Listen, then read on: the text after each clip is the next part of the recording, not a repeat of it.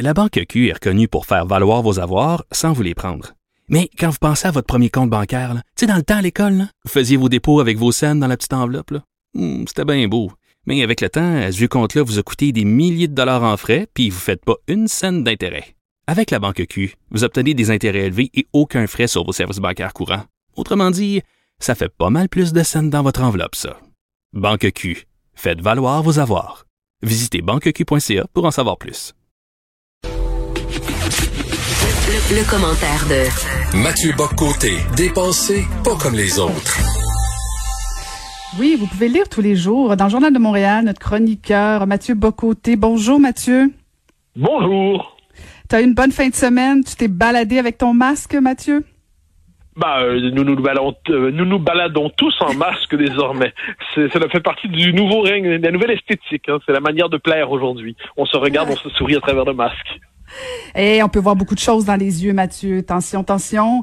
Mais, euh, mais blague à part, euh, tu, veux nous parler de, la nouvelle réalité de cohabiter avec euh, ce virus? Oui, ben alors moi, c'est une chose qui me frappe en ce moment. J'essaie de- le- la question du masque, au début, m'a laissé plus que perplexe. C'est-à-dire, je me disais, bon, ben là, il faut porter un masque pour traverser la crise. Des personnes qui pa- passent leur vie à travailler sur ces questions-là, dans des vraies sciences, euh, font du travail pour, et- ils en arrivent à la conclusion, sans que ce soit absolument certain, que c'est la chose à faire pour nous permettre de traverser l'épreuve. Puis le bon sens voudrait qu'on s'y rallie, d'autant que ça correspond au sens commun. Euh, mieux vaut être masqué quand on a une, une espèce de virus comme celui-là que, que bon. Alors, tout ça relève, à certains égards, à mon avis, du bon sens. Or, l'opposition, qui est minoritaire, mais qui est très vocale contre le masque, je trouve qu'elle est révélatrice de, de quelques traits euh, de notre société qui étaient enfouis, mais qui remontent à la surface. Le premier élément, c'est, on le voit, les manifestants sortent et disent liberté, liberté dans une forme, sorte des drapeaux québécois, qui, à mon avis, devrait servir à, à être associé à d'autres causes, mais une forme de sous-trumpisme de banlieue euh, qu'on a. Et là, on dit liberté, liberté, liberté contre le masque. Et là, j'essaie de décrypter ce qui se joue à travers ça. Puis ce que je réussis à comprendre, c'est qu'il y a avec raison, dans notre société, une exaspération devant ce qu'on on pourrait appeler une société euh, maternante, une société qui nous infantilise, une société qui tend à nous traiter comme des enfants, à nous dire euh, quoi dire, quoi pas dire, quoi manger, quoi pas manger, euh, à quelle heure, de quelle manière, de quelle façon, quelles blagues sont autorisées, quelles blagues ne le sont pas. Et puis, à un moment donné, le commun des mortels commence à en avoir marre de cette espèce d'infantilisation généralisée et il cherche une manière de protester contre ça. Se pourrait-il que le masque devienne la mauvaise cible de cette protestation compréhensible contre la société maternante à l'extrême? Se pourrait-il, autrement dit, qu'il y ait derrière ça une forme de révolte mal canalisée? Deuxième élément qui me semble particulièrement problématique. Comment ne pas voir dans cette espèce d'opposition au masque une forme d'expression déréglée d'une virilité qui se cherche? Euh, la, la, la, quête de la virilité chez l'homme a tendance à s'exprimer toujours sur le mode j'ai pas peur, puis je vais dans, sa plus belle forme, la quête de la virilité, ça amène au courage physique dans les situations les plus difficiles. C'est la, solidarité des soldats au combat, c'est le fait qu'un homme se lance dans un feu pour euh, un, un pompier, en, pour sortir ses ses, ses, amis d'une situation ou ses, proches d'une situation euh, intenable. Donc c'est le, le courage physique, mais la part imbécile de cette quête de la virilité, ça fait aussi que l'homme, surtout dans sa, son moment adolescent et post-adolescent, va multiplier les défis les plus imbéciles. Euh, je vais sauter dans euh, dans la chute, là où il y a des roches en bas qui m'attendent pour prouver que je suis vraiment un homme, un vrai, un vrai. Et j'ai l'impression qu'il y a dans cette idée que c'est pas un petit virus qui va m'empêcher de vivre en liberté. Il y a un peu ce désir de passer pour un Rambo antivirus dans les circonstances présentes, dans le défi lancé au masque. Donc une forme de d'expression déréglée et presque euh, adolescente et certainement immature d'une virilité qui ne sait pas comment s'exprimer. Et quand on regarde tout ça, j'ai l'impression qu'on on- on n'est pas capable de distinguer entre le fait qu'il y a des mesures temporaires, circonstancielles, nécessaires pour affronter une épidémie qui ne disparaît pas simplement parce qu'on en a assez. Hein, Quand on dit il est parti le virus, il est parti Ah ben non, il n'est pas parti. Il ne suffit pas de décréter que quelque chose n'existe pas pour qu'il n'existe pas. Eh bien, il y a une forme de révolte adolescente à travers laquelle s'exprime un vrai malaise social, mais qui se canalise sur des objets. Un objet assez étrange en ce moment, le refus absolu et presque caricatural et quelquefois délirant du masque. J'ai très hâte de, ben en fait peut-être qu'on sera plus là, là mais euh, dans, dans quelques décennies, j'aimerais bien lire ce que, ce que les sociologues ou euh, les analystes diront de cette époque-là où certaines personnes s'obstinent à porter ce masque-là. Mais hypothèse, Mathieu, est-ce que c'est parce que deux hypothèses. Est-ce que c'est quelque chose, parce que tu fais allusion à la notion de liberté, à la notion de la virilité qui se cherche, euh, est-ce que c'est quelque chose de, de, de collé à ce qui se passe aux États-Unis ou si c'est parce que le virus, euh, la, la menace est invisible et c'est comme si ça laissait un doute dans l'esprit? Ah ben, je, pense qu'il y a un effet mimétique par rapport aux États-Unis. Ça, il n'y a pas de doute là-dessus. C'est-à-dire, il y a, pour moi, tout le moins, il y a, c'est pour ça que j'ai parlé de, sous-trumpisme, d'importation. Euh, jusqu'au cas aux États-Unis, les manifestations anti-masques, les gens sortent le drapeau du Québec, euh, du Québec, que je le drapeau américain, et euh, ils nous font la rhétorique de la liberté à l'américaine. Euh, mais on le sait qu'aux États-Unis, la, liberté, c'est magnifique évidemment, mais on sait qu'aux États-Unis, la liberté, c'est aussi celle d'avoir des armes de guerre, des des, armes à feu tout le temps, d'avoir le port d'armes. Donc, il y a manifestement une conception de la liberté aux États-Unis qui n'est pas exactement la même que chez nous. Et manifestement, il y a un effet de contamination. Euh, Dieu sait que je suis critique envers... La...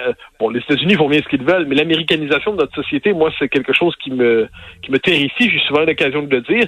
Ça m'inquiète parce que ça nous amène à importer ici une logique racialiste. On a eu l'occasion d'en parler, qui nous distingue, qui nous amène à nous classer en noir, blanc, et ça, comme si comme s'il fallait se voir à travers le prisme racial mais ça m'inquiète aussi quand on est devant cette espèce de, comme je dis, on est à la recherche d'une opposition à l'esprit de l'époque, parce que c'est une époque qui, qui, a bien des choses qui sont, qui sont reprochables. On est dans une époque étouffante quelquefois, politiquement correcte absolument, euh, une, une, une, époque qui, qui est sur le mode du contrôle sanitaire en permanence. tout ça est vrai, mais mais là, quand on s'en va euh, euh, chercher aux États-Unis, dans l'expression la plus, la moins désirable des États-Unis, une de, de trumpisme déréglé, on l'importe ici et puis on le calque, on le mime en français.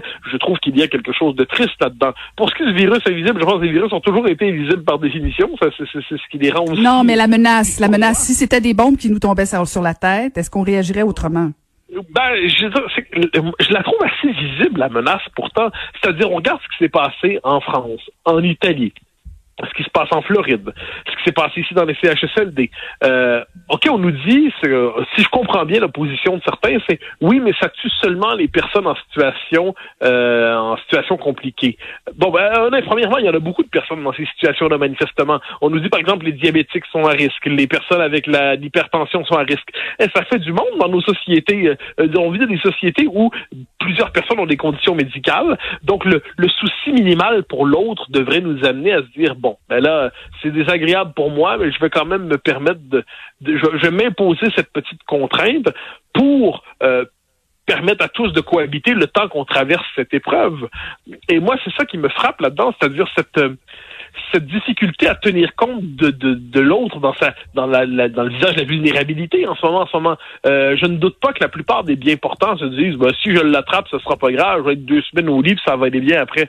Oui mais on aura vu ces derniers mois que pour certains qui l'attrapent c'est pas deux semaines au lit. Euh, on connaît encore mal ce virus là euh, on n'a toujours pas trouvé le vaccin c'est le moins qu'on peut se dire si on en trouve un. Et on n'a toujours pas trouvé les médicaments qui permettent véritablement de l'affronter. Ça aussi ça compte. Et là des espèces d'épidémiologie euh, qui sont passés par l'Université de la vie nous expliquent sur des réseaux sociaux que tout ça est une immense machination au service de quelques-uns qui voudraient ainsi mettre euh, euh, l'humanité sous une domination nouvelle. Et là, on se dit, mais qu'est-ce qui se passe? Et là, ça nous ramène à une question dont on parle souvent, les, les, les réseaux sociaux qui sont des amplificateurs de rumeurs incroyables, ce qui autrefois était dit ou chuchoté aux marges de la société, occupe aujourd'hui une place dominante dans l'espace public. Le commun des mortels qui, qui a plein de bon sens. Moi, le, moi, je suis pas de ceux qui méprisent les gens ordinaires. Loin de là, loin de là. Il y a un bon sens chez le commun des mortels qui est admirable, qui a permis au 20e siècle de résister à plusieurs folies. Mais de temps en temps, il y a aussi une légitimité de l'expertise. On n'est pas ici devant des idéologues euh, qui se font passer pour des, scientifiques en sociologie. On est devant un véritable travail scientifique pour être capable de contrôler une épidémie qui sinon peut avoir euh, peut se transformer en grande faucheuse. Est-il si de l'affronter ainsi Il me semble qu'on devrait être capable de conjuguer le sens commun le bon sens et la reconnaissance de la légitimité des travaux de la science, même si, même si la science elle-même évolue, se contredit, il y a quand même deux, trois indications qui peuvent être suivies, me semble-t-il. Or, en ce moment, c'est une forme de scepticisme généralisé. Donc, on, on s'inquiète des pouvoirs qui débordent partout dans nos sociétés, avec raison, mais on en vient à douter systématiquement. On confond l'esprit sceptique et le complotisme, et tout ça donne une espèce de situation présente dans laquelle on se trouve, un mouvement, à mon avis, presque irrationnel, ou et puis qui, comme je le dis, réveille des pathologies de nos sociétés, euh, révolte contre l'État sanitaire, mais qui va jusqu'au délire, et puis une volonté d'afficher sa virilité, mais sans trop savoir comment le faire, ce qui fait qu'on se transforme tous en post-adolescents qui veulent sauter dans le ravin en se disant que nous, on va réussir à voler. on est capable, on est capable. Mais tu fais référence aux hommes qui crient la liberté, la liberté là plutôt. Euh, tu parles de la virilité, mais mais bon, je, je, vais pas défendre euh, mon genre, mais il y a certaines femmes qui sont aussi très virulentes sur les réseaux sociaux ah, et ça date même d'avant le masque, Mathieu. Ah mais qu'on se comprenne bien. Je moi, je, je, suis de ceux qui croient que les, les, les, préjugés raciaux sont présents dans, tout, dans tous les groupes humains. Je pense que la bêtise est bien répandue entre l'homme et la femme. Il n'y a pas de doute là-dessus. Euh, je veux dire, il y, a, il y a parfaitement moyen de... De façon inégale, de façon inégale, Mathieu. Oh non, la bêtise, pour moi, est répandue de manière assez égale dans tous les groupes humains. Ensuite, elle, elle, elle est différenciée dans ses manifestations. Et manifestement, le, le besoin qu'a l'homme, quelque part dans son adolescence, d'avoir, euh, je dis pas que c'est pas présent chez les femmes aussi, mais il y a quelque chose de typiquement masculin dans l'idée de je vais aller faire du quatre roues dans la boîte pour vous montrer que c'est moi qui est le plus puissant. Euh, il y a quelque chose là-dedans, dans, dans, dans, la passion des jeunes hommes pour les bandes, les rituels initiatiques, euh, les, les, les, rituels violents même quelquefois. Euh, cette idée de s'éprouver physiquement, il y a quelque chose là-dedans qui relève presque de, de l'archaïque masculin. Et j'ai l'impression que c'est pas sans c'est pour ça que je parle de virilité. Mais ensuite, si tu veux me faire dire euh, qu'il y a aussi par ailleurs là-dedans des femmes qui portent ce discours-là, euh, qui versent là-dedans, il n'y a pas de doute là-dessus. La bêtise est quelque chose dans ce monde qui est généralement bien répandu. Mais il y a, je pense, dans le refus du masque, il y a un, un élément spécifique. Puis Dieu sait que je suis pas, j'ai pas fait carrière dans, dans ce qu'on pourrait appeler la critique du masculin systématique. Je n'ai pas l'impression d'être, euh, d'acheter tous les slogans féministes qui circulent. Mais sur ce coup-là. Non, pas parce qu'on essaie pas, c'est pas parce qu'on essaie pas. Ah, ben, je suis réfractaire. Mais sur ce coup-là, je pense qu'il y a une critique d'une masculinité, masculinité euh, particulière, pas, pas, dans sa part la plus noble, euh, qui en fait, c'est parti qui peut être très belle, l'esprit de solidarité, de combat, cette idée on va tout risquer pour les copains, il y a quelque chose de beau là-dedans. Mais il y a l'envers de ça, comme je l'ai dit, c'est moins de, du courage que de l'intrépidité, c'est moins euh, de l'intrépidité même qu'un espèce d'esprit tête folle. Et c'est l'esprit tête folle qui fait que sur les routes, un jeune homme en calotte va rouler à 180 km heure pour prouver que c'est vraiment un homme. Euh, ça, c'est quand même des traits qui sont pas à l'avantage de mon genre, comme on dirait aujourd'hui, et qui mérite d'être critiqué sans pour autant qu'on verse dans la misandrie. J'ai pas l'impression, encore une fois, d'être de ceux qui conspuent le grand méchant homme blanc, mais lorsque manifestement il y a dans, dans l'homme cette tentation à l'intrépidité jusqu'à la folie, elle mérite d'être critiquée. C'est les, les, les, les Rambo en les Rambo en calotte qui roulent à 180 sur la route, c'est pas c'est pas génial. Puis dans les circonstances, je crois qu'on est dans un phénomène un peu semblable. Écoute, Mathieu, on part notre semaine avec un accord. Ça va bien. C'est formidable. Mais il n'y en aura pas d'autres, je te le promets. à demain. C'était Mathieu Bocoté. Merci, Mathieu.